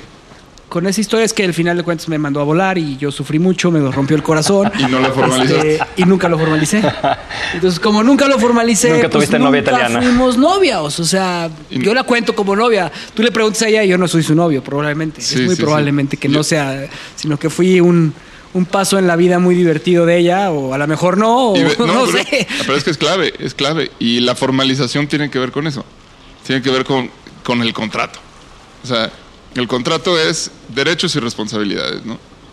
Este, y y el- en derechos es, por ejemplo, la exclusividad, ¿no? Podría ser. po- o podría Ah, no, ser tú que no. podrías hablar con tu pareja y decirle, oye, Sí. yo no soy exclusivo, ni Cada yo quien, tampoco. cada quien hace el Sí, contrato claro, que o sea, quiere. hay cada quien. Exactamente. Pero la firma de los dos este, es, es como decir, bueno, esto se cumple. Fíjate que. Eh, o, o- o hay la intención de cumplirlo. ¿no? Exacto. Hay una responsabilidad. Eh, Mira, bueno, sí, pero me gustaría. Sí y no. La responsabilidad con, con o sin papel la vas a tener. Si tú eres moralmente responsable de tus decisiones, con o sin papel lo vas a hacer. Te lo voy a decir así de simple. ¿Cuántas amigas nos hemos topado que, a mí en mi caso, que me dicen, oye, pero a ver, ¿cuál es tu obsesión de quererte casar? Son poca madre de novios, ya vivan juntos, esto, lo otro. Pues para protección. Le digo, ¿protección de qué? Pues de que no se me... Sí, así lo decía, con protección, pues, pues, a ver, Sacas pues, no manches, hay un condón, güey, no mames. Sí, es este, entonces dices, ¿protección de qué? Pues de que no me no, no sabe echar para atrás. Le digo, ¿es en serio? ¿Cuántas así, así, ojo buen cubero, cuántas amigas tuyas tienes ya casadas que el güey la abandonó? O amigas tuyas o conocidas, o has escuchado que el güey las abandonó, o que se divorciaron y que no les dejó ni un peso y el güey está tetramillonario. ¿Cuántas? El papel, con o sin papel, le viene valiendo madre. Ojo, ya tanto a la mujer como al hombre. Ya hay de los dos. Esto es un tema de responsabilidad moral de cada uno. Si tienes el papel es, por ejemplo, como estamos platicando hace rato, sí, yo sí me, yo, o sea, yo no tengo ningún problema en que en, un futuro, y sí, no me he llegado ni una, pero es, si me llego a casar, yo, yo digo, si me tengo que casar, me tengo que casar por un tema fiscal. Porque eh, como manejo el tema fiscales, digo, si yo le deposito a ella algo para el chivo o lo que sea, este, si le cae dinero, su acumulación de ingresos, lo tiene que declararlo, es, su padre, es- un desmadre. Entonces, si cae de mi, de mi cuenta su cuenta, automáticamente no, no genera ingresos. Es un tema fiscal, a lo mejor dices, híjole, pues qué romántico eres. No, pero es que soy, soy práctico, o sea, me tengo que casar por eso. Y aparte otras cosas que también dicen, bueno, si viajamos, pasa algo, pues ella se acredita como mi mujer o yo como su esposo, lo que sea, whatever. Pero El tema es que, muchas personas piensan que el papel te hace responsable. No, papá. Tu propia moralidad, tus propios principios son los que te hacen responsable. Es así de simple. Mm, Porque por muchos papeles que puedas firmar, si tú eres un valemadrista, te viene valiendo más de tu mujer, tu familia, tus hijos, todo. Por muchos papeles que puedas tener. Y ahí siempre hay formas. El que dicen, es más, ahí tu, tu- ah, tu amigo que empezó a decir de que el contrato es para cumplirse, tengo amigos abogados que dicen, los contratos son para romperse. Las leyes son para romperse. Ah, caray. Entonces, Duro, ¿no? Exactamente. Entonces, es, es donde viene. Si vas a estar con una persona es porque quieres, porque ningún papel te va a forzar. Pero me gustaría regresar un poquito al tema de lo de los hijos. Una historia que también me pasó con una señora A ver, Gabo, grande. yo aquí te voy a sacar la verdad. Nomás la verdad, ¿eh? Nada más la verdad. Yo desde que, desde que tocaste este tema tengo la inquietud Ajá. de saber por qué, por qué quieres ayudar a las personas desde este punto de vista o qué te ha pasado que, que quieres tocar tanto el tema de los hijos y quieres comunicarlo hoy en esta balsa y mandar una botellita para que le llegue a todo mundo. Pero a mí me gustaría saber la razón del por qué quieres hablar de la importancia de los hijos y de que no tengan hijos por tener hijos. O sea, ¿por qué? A ver, ¿por qué? Me llega el sentido común, pero quiero saber por qué. Te voy a decir muy simple. O sea, ¿te están fregando en tu casa para tener hijos? No, o no, no, no, Ah, al hu- Hubo un momento, hubo un momento en que sí estaba mi mamá así de, ay, es que me encantaría un Gabrielito. Y yo, pues ahorita compro un perro, no hay problema. O sea, no pasa eso. Y como le decía Juan Pablo, que quede claro, yo nunca fui así. Yo antes sí decía, pues sí, sí quiero un hijo. Pero realmente me dolía algo en la espalda que decía, ay, cada, cada- vez que decía, pues uno o dos, realmente no lo decía convencido. Yo no sabía que no estaba convencido. Hasta que hace seis años tomé un coaching que duró un año, que realmente fue cuando dije, no, ya, esto es lo que quiero, quiero, quiero, quiero, quiero, quiero esto así, quiero esto así, esto así. Así. Si no es así, no. ¿Por qué? Por esto. O sea, tengo muchas ¿Pero razones. ¿Qué quieres? ¿Se puede saber? Mira, el tema de los hijos, te puedo decir muchísimas cosas. O sea, po- podemos acabar lo que falta del tiempo, nos, nos podemos darte chorro de razones. No tengo ya paciencia, este, no me gusta el mundo como está, o sea, es- son, son esas cosas. El tema, el tema es, ¿por qué, ¿por qué quiero sacar tanto el tema? Javi, en un año que nos hemos conocido, tú sabes que conozco mucha gente. Y me gusta conocer siempre más gente, me encanta conocer mucha gente. Y cada vez que platico esto, que digo, no, es que yo no quiero hijos. Y siempre me sale lo mismo, que es, ay, ¿cómo está el otro? Tres doritos después me dicen, híjole, es que no sé qué tanto. Cuando ya con dos, tres personas que he conocido les digo que quería hacer este podcast, solitos sacan el tema. O sea, much- ay, créemelo, allá afuera, allá, después de la costa, mi querido Javi Juanpa, hay mucha gente que está arrepentida de haber tenido hijos. Muchísima. Por varias razones. Se arrepienten porque sucumbieron a la presión de la pareja, ya sea hombre o mujer, ¿eh? Sucumbieron a la presión social. O sea, y dices, güey, entonces, ¿qué onda? Eso sí, eh, te enseñan, van con las fiestas de los hijos y son felices y esto, el otro. Dale unas dos tres copitas y tócales un tema. Cuando tú como, tú, tú que eres padre de familia y te topas con ellos, obviamente van a hablar tu mismo idioma. Te van a decir, no, sí soy feliz, esto, el otro, poca madre. Y te empiezan a platicar las cosas que hacen sus hijos, esto, el otro.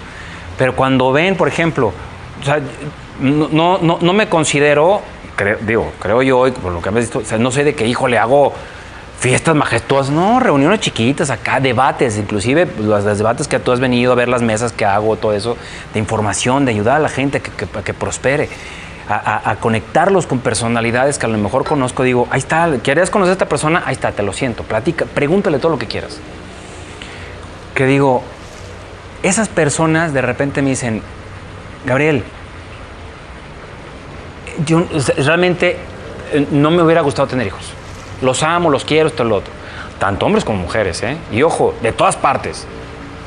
Tengo conocidos en, en Argentina que también me dicen lo mismo, no, es que pues yo no hubiera querido hijos, tener hijos, pero ya los tengo. Te lo... Dices, ay, güey. Entonces, ahí, ahí, esta... ahí, Gabo, ahí, Gabo, ¿cómo, cómo les ayudas a aceptar una realidad? Porque, a ver, yo lo que he visto, y, y sin ser psicólogo ni nada del asunto, lo que yo veo es que son bombas de tiempo. Todas estas personas que están en una situación similar a esta, hablámoslo en el trabajo, hablemoslo, son bombas de tiempo que se van a dar tarde o temprano un madrazo bien dado por lo que está sucediendo. Y el madrazo bien dado va a ser un divorcio probablemente, va a ser un accidente muy fuerte porque no venían concentrados y venían pensando en otras cosas, se pusieron borrachísimos, se metieron un madrazote y van a valorar lo que al final de tiempo les cuesta trabajo ver, ¿no? Que es esta vida que trajeron al, al mundo. O no, puede que no, puede que nunca lo vean. Entonces, ¿cómo les ayudas? O sea, ¿cómo, sin ser tú psicólogo, coach, nada de lo que te estoy diciendo es, ¿cómo? Porque yo me quiero llevar eso de este, de este viaje, o sea, en este balsa es a toda esta gente que te has tocado, ¿cómo, cómo, cómo los escuchas? Perfecto. Pero ¿cómo los podemos ayudar? Digo, ya, no, ya, ya cuando tienen hijos pues, no pueden hacer nada. No, eso sí ya no. Simplemente es, ellos ya tienen que aceptar su realidad y, traer una persona. O sea, yo lo único que les digo es, mira, lo primerito, no te puedo decir nada porque no tengo hijos, entonces yo no sé cómo es eso, pero tienes que educarlos para la sociedad, no para ti. No son, no son un trofeo tuyo, no son... Tus hijos no son tus hijos, punto. Tus hijos Tú los trajiste, los tienes que educar para la sociedad, para que respondan a la sociedad y que estén bien con la sociedad. No quedar bien con la sociedad. Ojo, eso es una cosa, es diferente. No, es quedar bien, es estar bien con la sociedad. Pero si tu hijo quiere ser eh, pintor, déjalo que sea pintor, enséñalo que sea pintor. Pero si tu entorno te dicen tus amigos, ay, ¿cómo va a ser pintor tu hijo que ha fracasado? Y tú sucumbes ante eso, pues ya valiste madre. Pero lo que voy, ahora ahí te va una cosa, más bien dicho, los que ya están con eso, pues no les puedes ayudar, es con los otros. Te voy a platicar una historia que también pasó con una señora ya grande, tenía en ese entonces 60, 70 años. Y me decía, eso fue hace 5 años, me dice, a ver Gabriel, ¿cómo que no quieres tener hijos? Entonces, yo cuando, me preguntan eso, ahora sí como dicen, depende el sapo la pedrada, le digo, ah, le voy a llegar por este lado. Y ya con eso no me está jodiendo. ¿Sí? Y esta vez decidiste no hacerlo. No, dije, pues, pues no, no quiero. No, pues no, pues es que no, no, no, no es lo mío. Y empezó, y la señora dice, es que Gabriel, tener hijos es lo natural. Y le dije, ah, oiga, pues entonces vamos a coger entre todos. Se quedó así como que, a ver, ¿cómo es eso? Y sí, es una señora que respeto mucho, pero sabe cómo soy. Así con esta palabra le dije, vamos a coger entre todos, entonces. No, no, no, no, no, espéreme. Si usted dice que traer hijos al mundo es lo más natural, pues vamos a coger entre todos, es también lo más natural. Es así de simple, pero no. ¿Por qué? Porque si fuera lo más natural, quiere decir que eso es animal, es un estado animal. Nosotros somos un animal, somos animales con raciocinio. Entonces, con raciocinio ya puedes, ya puedes pensar y decidir. Este tipo de situaciones, este tipo de decisiones, todavía en la época de nuestros padres, era muy mal vista. En nuestra época, güey, con tanta información, el típico de que dice, ay, es que salí embarazada. No mames. O sea, tienes un iPhone del más nuevo. Reina, YouTube también dice métodos anticonceptivos. ¿Cuáles? ¿Cuáles quieres? El del ritmo, el del este, el, el, el, otro. Güey, ponte un dispositivo si quieres. Pero no digas que no tienes información de cómo están las cosas. Ahora, no tienes información de cómo tomar decisiones. Claro que sí. Más que es más fácil seguir lo que está dictado. Cuando tú me dices, bueno, ¿cómo les podemos ayudar? Me han preguntado chavos. Una vez uno sí me enfrentó, bueno, ya, estás diciendo, pero a ver, entonces, ¿qué? ¿Cuál es el, el, el tema que, el, el, ¿cómo se llama? Como la metódica o el método que tenemos que, que, tenemos que hacer o la, la, ay, los pasos a seguir. Los pasos a seguir. Dije, es que esa es la situación, que nos han educado por los siglos de los siglos, amén, que es que naces, te reproduces, eh, naces, te casas, te reproduces, te mueres. Bueno, ¿por qué no lo haces al revés? Eso era lo que nos educaban. ¿Quieres que yo te diga una cosa? Entonces vas a seguir mis lineamientos. Pero mis lineamientos son los míos, no son los tuyos. Tú haz tu propio método. Pero, eh, pero tienes que saber con convicción qué es lo que quieres tú, no es lo que quiero yo. Y no es lo que quiere la sociedad, no es lo que quiere Juan Pablo, no es lo que quiere Javi. O sea, yo voy a hacer lo que yo quiero siempre y cuando respete a los demás, el entorno a los demás. El respeto ajeno es, lo- es- es- es el de... El, el- ¿Cómo es el de...? Derecho al El, el derecho al ajeno es la, paz. Yo te respeto tus decisiones mientras no este, falta el respeto a las mías. Pero tenemos que hacerlo. O sea, es- tienes que tomar decisiones. Que quede claro. Que te quieres casar, cásate, no hay pedo. Pero ya traer hijos, ay, güey, ya es una responsabilidad completamente diferente. Yo, por ejemplo, he visto, he visto gente que no, to- no ha tenido hijos, ¿no? Y te pasa, sobre todo me pasa mucho, me ha pasado con hombres, que no saben ni cómo cargar al bebé y le pasas al bebé y, y de repente lo que sienten en ese momento, yo soy bien preguntón, entonces digo, ¿qué sentiste? Y es bien difícil que la gente te se abra 100%, pero cuando te responden, te responden bien. Ajá. Y pues sintieron. Sintieron las ganas de protección. Entonces, yo no sé, pero hay mucha gente que trae a veces a la- a- al mundo hijos por sentirse importante. O traer a la vida hijos por sentirse parte de. O traer a la vida hijos por. em, ¿Por qué es lo que sigue? no, por cumplir con lo que tu familia te tenía establecido, que es, eh, tú tuviste tres hermanos y ahora tienes tres hijos. En mi caso no ha sido así, pero hay gente que le Sí, pasa. sí, sí, claro. Este, entonces, son, son- son temas que, que a mí me interesa más ahorita saber y me gustaría de- de- de responder esa pregunta de la gente que ya está en esa situación y que nos esté escuchando y que dice, pues es que yo nunca los pedí, Chihuahua, o sea, yo nunca me quise casar y, y, y- y no es una podcast de desarrollo personal ni de ayuda en personal, pero pues es lo que tienes, güey. Es lo que hay. Y Pon ni tu modo, alto. Ser responsable de tus acciones. Responsabilízate. Responsabilízate de tus propias decisiones y tus acciones. Punto. Y, punto, ¿no? O sea, Claro. ese sería el mensaje que hay que dar, ¿no? Claro, ¿Tú qué opinas, sí. Juan? A ver, porque nada más te veo preguntándote. Yo sé, yo creo que eres del, aparte de que eres el conservador, yo creo que eres el que tienes que quieres tener hijos en la, en la pareja. Ahí, no, ahí, ahí somos los dos. Eso, es- eso también fue una de las cosas eh, pues que, que- que establecimos casi desde un comienzo. Este, yo creo que eh, últimamente le doy vueltas, ¿no? Porque sí, para mí es importante el saber por qué quiero tenerlos. Muy importante, porque realmente en- quizás en esta etapa de mi vida no sea lo, lo, lo más idóneo por todo lo que estoy queriendo construir. Pero bueno, está este, también, quien quiere que tengas hijos te va a decir, pero es que si no te animas ahora nunca lo vas a hacer, que las condiciones nunca van a llegar y que... y bueno, hay algo de cierto en eso. Por lo que sea, llega un punto en el que sientes, ok, ya estoy en el momento en el que en el que va, va necesito tomar la, la decisión o, o ya considerarla realmente, ¿no? Entonces, eh, para mí, lo que me he respondido es, es- va muy como de la mano de lo que decías tú al principio, Javi. Para mí es un, un deseo. Este, va a ser un sacrificio enorme, de eso estoy seguro.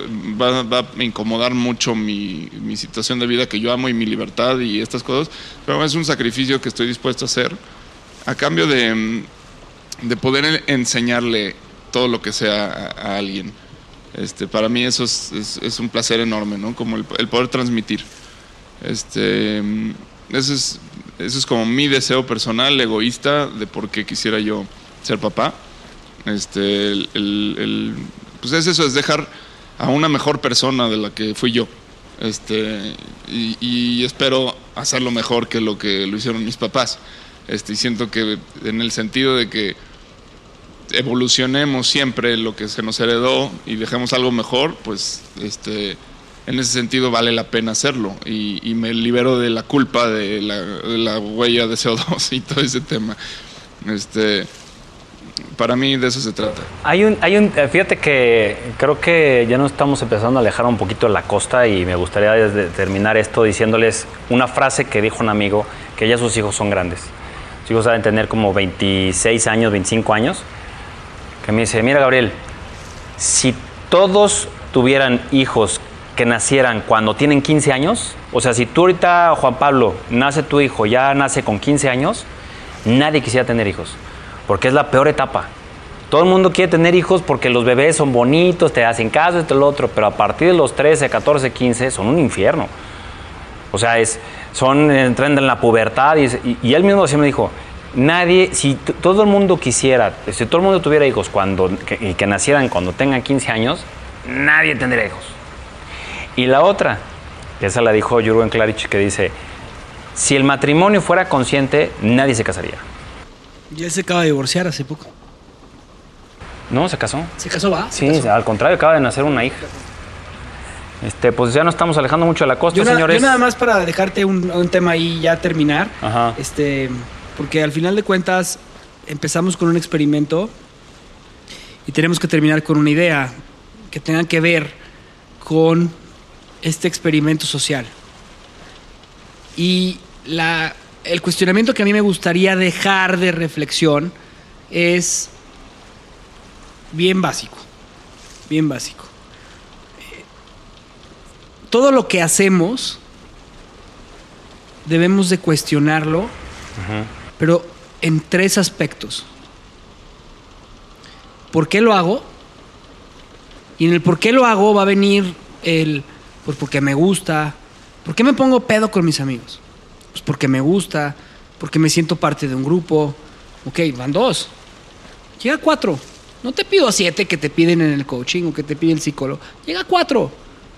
Pues porque me hace sentir em, que formo parte de un grupo importante de la sociedad leonesa. ¿Ok? Pues porque me gusta. Me gusta tomar, me la paso bien. ¿Ok? Está bien. Pero pregúntatelo. Si llegas al séptimo, probablemente te das cuenta que tomas porque se te olvidan muchos problemas. Y se te quita lo, se te, se te desinhiben las cosas y te sientes bien. Y entonces te darás cuenta que pudieras encontrar formas en las que no la necesitas. Por eso llega a preguntártelo, ¿no? Pregúntate por qué haces las cosas. El primero es el por qué. El segundo es, ¿qué beneficio tengo yo de hacer esto? Y en los hijos yo te puedo dar miles de razones por las que se siente tener, tener hijos y uno es muy egocentrista, que es por el amor que, te re- que, reciben los, que recibes de los hijos.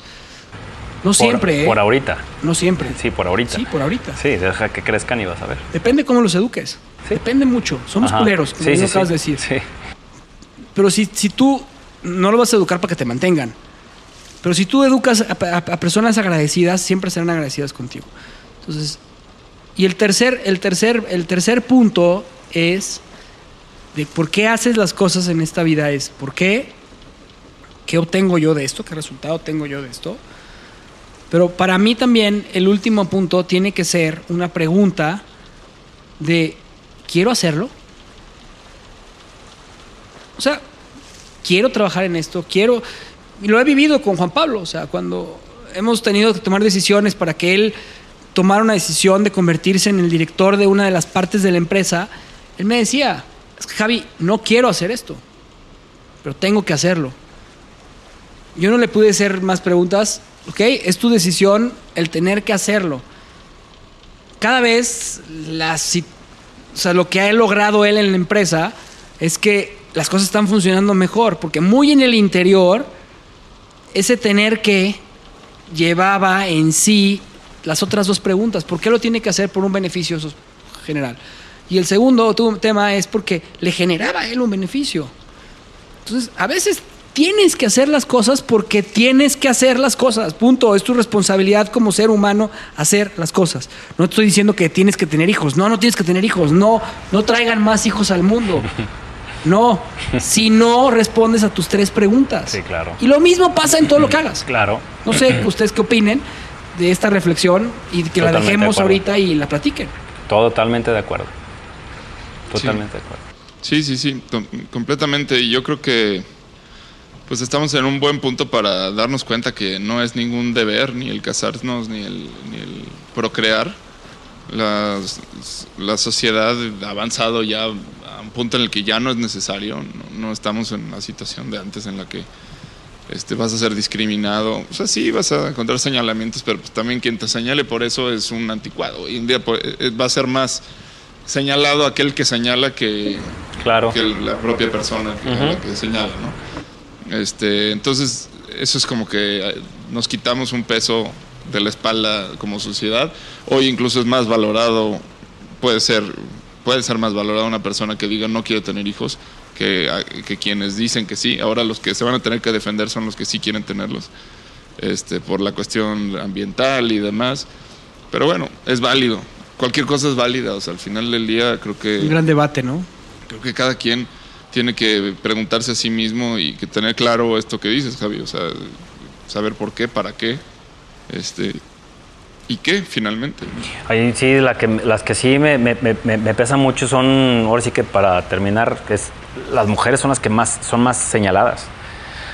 Porque uno como hombre es más fácil y a lo mejor te dicen, ah, qué chido, esto, lo otro. Pero las mujeres, digo, híjole, tengo varias amigas que cómo las, eh, cómo las etiquetan, cómo las... A ver, ¿cómo? ¿Tú sin un hombre? No, no, no. Tú no eres mamá, entonces ¿para qué sirves? No, espérate, ve, mi reina, claro que no. Una mujer que toma la decisión de no tener hijos y no casarse, creo que tiene igual o el mismo valor y el mismo, este, ¿Mayor? exactamente, que una que sí quiso hacerlo. Porque aparte, si de por sí, como el programa que tuvieron ustedes ya de, de- de- de la, el- Masculinidad. la- eh, eh, el hombre le tiene miedo a la mujer y cuando ya dice, eh, oye, aparte no me quiero casar, no quiero tener hijos, ¿cómo?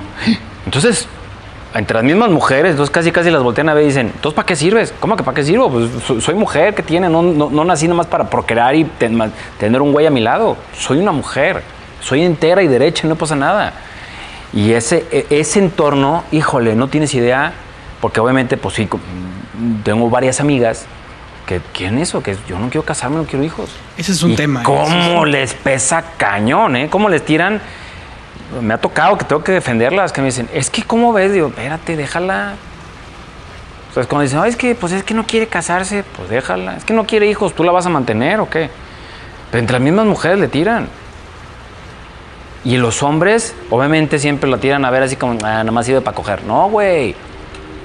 Es un ser humano que también no quiere, quiere tener una responsabilidad diferente. Sabe cómo tener una vida diferente. Si tú como mujer y tú como hombre no sabes valorar eso, híjole, qué poquito cerebro tienes. La verdad. Porque para mí vale más una mujer que toma esa decisión que una que lo hizo forzada o lo hizo impulsada que por la tía, por la mamá, por las creencias, que a lo mejor no se dio cuenta de las cosas. Porque esa, esa es una verdadera decisión. Y aparte, Señora enfrentarse. decisión. Sí, porque es enfrentarse a un mundo machista, sexista, puta madre. No tienes idea cómo les tiran. Y yo las aplaudo mucho. Pues sí, hay que ser ese changuillo que, que se... Que se sube a la que escalera, que se lo madren. Exactamente. Jóvenes, ya estamos alejándonos mucho de la, de la, de la- de la costa.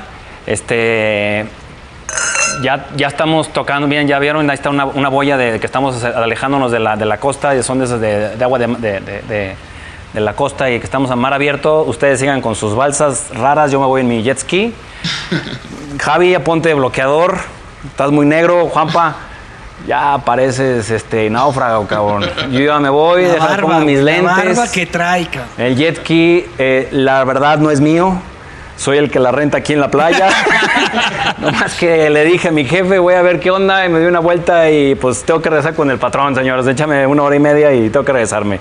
Fue un placer estar en esta balsa y cuando quieran, estos temas son, creo, de mucho interés porque me lo ha dicho mucha gente que esto sí se tiene que hablar ya. Pues excelente. Gabo, Ojalá- gracias por subirte a la balsa, No, por un placer. platicar con nosotros, por disfrutar de, de esta, de esta plática y, y por, por incomodar a veces, ¿eh? Eso es bueno. Incomodar es bueno. Sí, claro. Bueno, muchas gracias. Ojalá que esto le llegue a, a muchas personas y, y haga que todos reconsideren un poquito las decisiones. A tirar anclas, Juanito, para que se pueda bajar Gabo. ¡Nos vemos, jóvenes! Yo no quería una vida normal.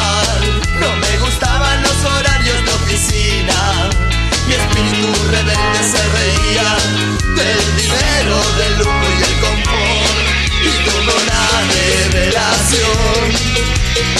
Ya sé que quiero en esta vida, voy a seguir mi vocación. Será la música mi techo y mi comida, porque yo con mi balsa yo me iré a naufragar.